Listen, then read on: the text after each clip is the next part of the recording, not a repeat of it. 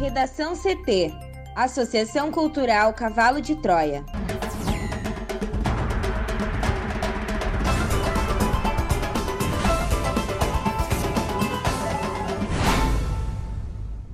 Olá, eu sou Amanda Hammermiller. Eu sou Juliana Preto. E eu sou Thaís Uchoa.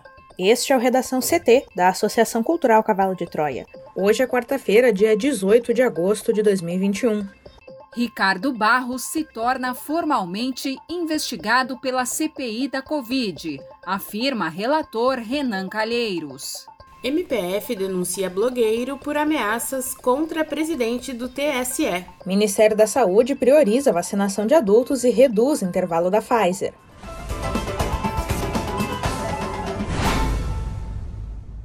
O líder do governo na Câmara, Ricardo Barros, do PP do Paraná, foi incluído formalmente no rol de investigados pela CPI da Covid, segundo afirmou nesta quarta-feira o relator da comissão, o Renan Calheiros, do MDB do Alagoas.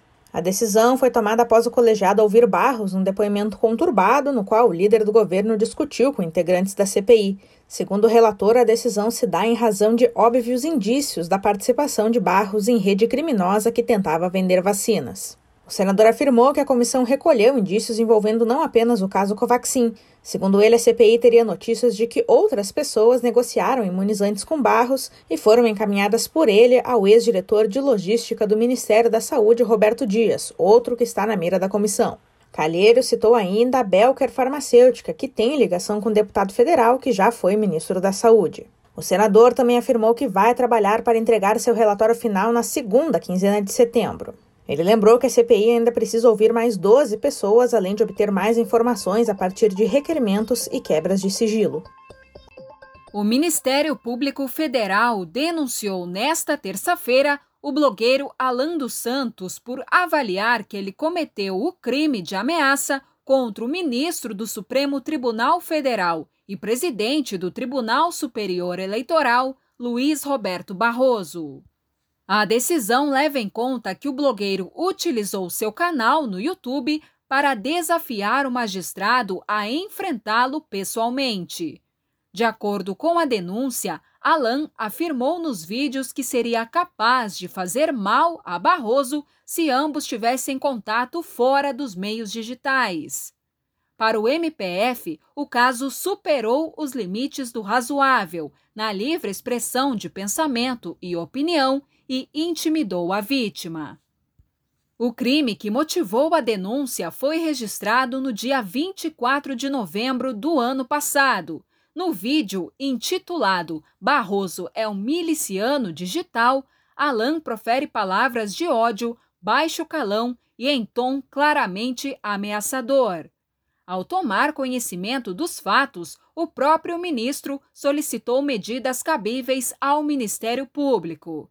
Em fevereiro, o YouTube encerrou dois canais ligados ao blogueiro, que também é investigado pelo STF no inquérito que mira a organização e financiamento de atos antidemocráticos. O ministro Marcelo Queiroga confirmou em entrevista coletiva na manhã desta quarta-feira que o atual momento da pandemia de Covid-19 permite que o Brasil diminua o intervalo entre as doses da vacina Pfizer. Segundo o ministro, o objetivo é completar o esquema vacinal mais rapidamente. Na entrevista coletiva foi explicada a distribuição de vacinas e o Ministério deixou claro que a prioridade é terminar a imunização de adultos para depois vacinar adolescentes. O ministro da Saúde afirmou que não tem como garantir distribuição de mais doses para os estados e municípios que não seguem o Plano Nacional de Imunizações. De acordo com o secretário-geral do Ministério, Rodrigo Moreira Cruz, no cenário mais otimista de chegada de vacinas, a antecipação da aplicação da segunda dose da Pfizer vai possibilitar que até o fim de outubro toda a população vacinável esteja com o esquema completo de imunização. Este foi o Redação CT, que é publicado de segunda a sexta, no início da tarde. Para não perder nenhuma edição, siga o podcast no seu aplicativo favorito ou acesse arroba AC Cavalo de Troia no Instagram e inscreva-se para receber no WhatsApp ou no Telegram. Uma ótima quarta-feira!